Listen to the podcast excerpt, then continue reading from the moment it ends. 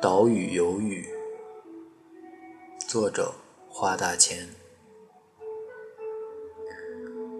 外婆走的时候，我正在北非的一个国家旅行，旅途信号微弱。收到妈妈短信的时候，我刚坐上一辆前往几百公里之外城市的大巴。三十几度的天气，日光直射，巴士没有空调。沿途沉闷又昏黄，只有连绵不绝的土丘和零星散落的民居，犹如烈日蒸腾后残留的盐粒。高温又缺氧的车厢剥夺了我最后一丝感知情绪的能力，只觉得脑袋很重，像喝多了烈酒之后的昏聩，又觉得自己像一块硬邦邦的海绵。在连日奔波的旅途中浸泡已久，却依旧不解焦渴。车子经过一个叫丹吉尔的地方时，天气突然开始降温。同行的伙伴说，这个城市临着直布罗陀海峡，左边是大西洋，右边是地中海，是很靠近海的地方。我顺着灰蒙蒙的车窗向外望去。窗外漫无边际的黄土丘，已经变成了一片片低饱和度的矮楼。天空是水泥色的，中午一两点的光景，却让人恍惚，觉得已经到了黄昏。雨就是在这个时候落下的，密集的雨点砸在车窗上，又顺着各自的轨迹落下。大巴被迫原地停留。被急行的雨滴抛在了原地。大雨中，我仿佛听到远处有潮声倒灌入耳，而我的心里，也像是有什么东西正在催云成雨。丹吉尔在下雨，几万公里之外的我的家乡也在下雨。这个世界上，每处有伤心人的地方。都在下雨。我生在南方的海岛，四季多雨。印象中，雨从四五月份就开始多了起来。肉眼不可分辨的雨丝像扬尘一般飘在空中。街上若无人打伞，便无从知晓雨原来是在下了。我总觉得四五月的雨并不是雨，而是海面上水汽在进行一场企图穿过大陆的迁徙。这么小的雨当然是困不住人的。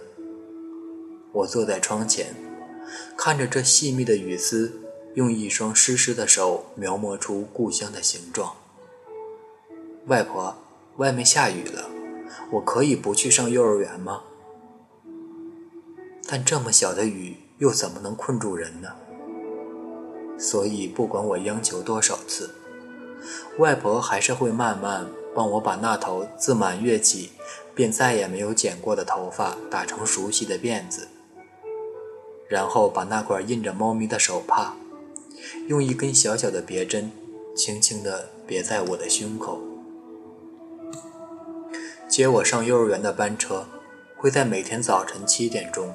准时停在外婆家门口。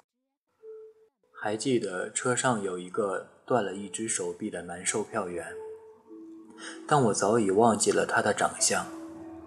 在我往后漫长的人生里，似乎再也没有见过这样的男售票员。外婆会把我来不及吃的早餐交付给他，并且叮嘱他一定要让我把早饭吃完。有时是紫饭团，有时是花卷，有时是糖三角。在四五月的时候，吃的最多的则是青饼。南方的春天拖拖沓沓，往往到了清明时节，也丝毫没有要散场的意思。雨憋不停，地里的野菜便也越长越喜人。油绿如玉的青饼。就是用一种较青的野菜捣成汁，再拌上糯米或者晚耕稻米制成的。青饼没有馅儿，有时会在外面铺上一层薄薄的黄豆粉。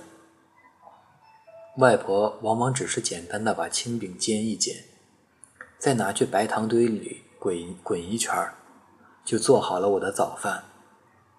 我喜欢吃这种软糯回甘、清香扑鼻的食物，似乎还能吃到一股春雨的味道，很温柔的味道。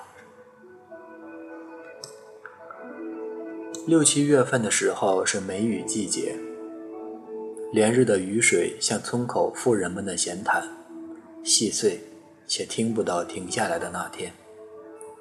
哪怕是不下雨的时候，日光照旧收敛，天上的云都像枯萎了一样，一副将雨未雨的神色。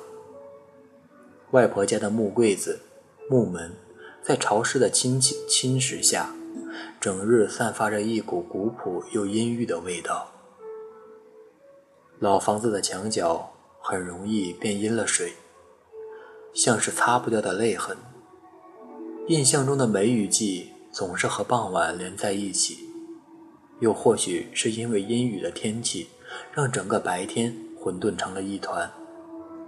白天再也不像往常那样被切割成界限分明的上下午，只有傍晚，所有的时刻都是傍晚。我喜欢在外婆准备晚饭的时候，兴兴头头地绕着灶台打转。窗外的雨连连而下，院前的大水缸正用它那张明亮的大圆脸迎接着滴滴答答的雨点。房里的电视机永远在放着八六版的《西游记》，或是八七版的《红楼梦》。烧水的西湖还在呜咽。灶头的锅就开始往外吐起了温热的水汽，里面正烫着外公的黄酒，瓮里的咸菜早已腌制好，切碎了的炒蚕豆，下酒也下饭。我绕着灶头跑累了，便坐在饭桌边支着头看外婆忙碌的身影，看头顶的灯光晕出一圈圈黄澄澄又毛茸茸的光亮。但不能看太久，看了太久就泛起困来。外婆有时候还会从菜场的小摊买木莲冻回家。吃木莲冻最好的时候是在盛夏暴雨过后，掉入井里冷却后的木莲冻，带着丝丝天然的凉气。舀一碗木莲冻，一口溜入喉，满身的暑气便被浇灭了。心里更是像吞了一口傍晚沁凉的梅风，浮浮沉沉。外婆去世以后，我再也没在别的地方见过木莲洞。每次经过菜市场的时候，总会习惯性的搜索一下。但记忆中木莲洞就像春夜里的雨，一旦掉落到了泥土中，便再也无迹可寻了。事实上，我的心里也说不上有多记挂木莲洞，只是觉得总有种东西悬在心间，挥之不去。忘了的时候就忘了，想起来的时候也就想起来了。对外婆的思念也是这样，就像一场痛风，晴日无事，可每当下起雨来，关节处的隐痛。还是在时刻提醒着你病灶的存在。小的时候，总觉得大人是一种更为心硬的动物。爷爷走的时候，我总以为我们会难过很久很久的。我们对他怀抱着多么巨大的深情，就应该陷入多么巨大的悲伤里。但好像过不了多久。大人们就迅速归于平静了。他们忙于繁琐的葬礼，忙于繁琐的生活，浩浩荡荡地向前走。只有留在原地的我，依旧哭得泼辣，哭得如同夏日里随着台风而抱住的雨水。我一边为死去的人悲伤，一边怨恨那些还活着的人，独自逆风而行。但外婆走后，我大概明白了什么。我从来不会在妈妈面前提起外婆。我们家的饭桌上也很少能再见到青饼了。妈妈不买，我也不吃。有些东西，假装忘记，是我们共同的默契。有次妈妈不经意提起，我也只是淡淡的回应：“不吃了，不爱吃了。”不敢提，不是忘记，而是怯，是刻意回避。更是一种体恤，因为还有一种更深的难过，叫做不敢在至亲面前难过。我终于知道了，小时候，妈妈是因为顾及我，就像我现在也学会了顾及她那样。下雨天也不一定是要打伞的。也有人选择若无其事地走进雨中，而我和妈妈都是那种不敢打伞的人。我们向来都不太勇敢，嘴上不说怀念，心里却永远在回望来时的路。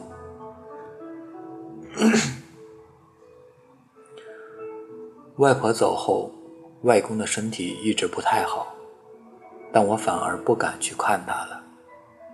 妈妈照料躺在病榻上的外公，和我视频。镜头里的外公出现的猝不及防。他原来已经瘦成了这样，他怎么能瘦成这样呢？那么嶙峋，看起来那么没有重量，仿佛是一滩正在被烈日暴晒的冰子，下一秒就要在我眼前蒸发。他那一身皮肤。已经被穿得松松垮垮，上面依稀爬满了老年斑，但我无法近距离的凝视，更无法伸手触摸。他不能进食，也不能说话，只能发出咿咿呀呀的声音，就像一个出生的婴儿。但他还是能认出屏幕里的我。他咿咿呀呀的示意妈妈把手机拿近一点，咿咿呀呀的跟我说话，费力的从嗓子中挤出每个音节，但我却一句也听不出。我只能无措的把音量调到最大，慌张的叫来妈妈翻译，恨不得让整只耳朵都钻进到耳巴，钻到喇叭里去，但没用。我们还是没有一个人能听出他的意思。外公还是在手机那头费力地说：“我的眼泪早已像是云层中遮兜不住的雨点，刷刷刷地掉下来。我曾经那么健硕的外公啊，现在就像一件在椅背上都挂不住的衣服，往下滑，正在一个劲儿地往下滑。”我想，他大概是要快要走了吧。妈妈大概是要在这短短几年里失去他的爸爸妈妈了吧。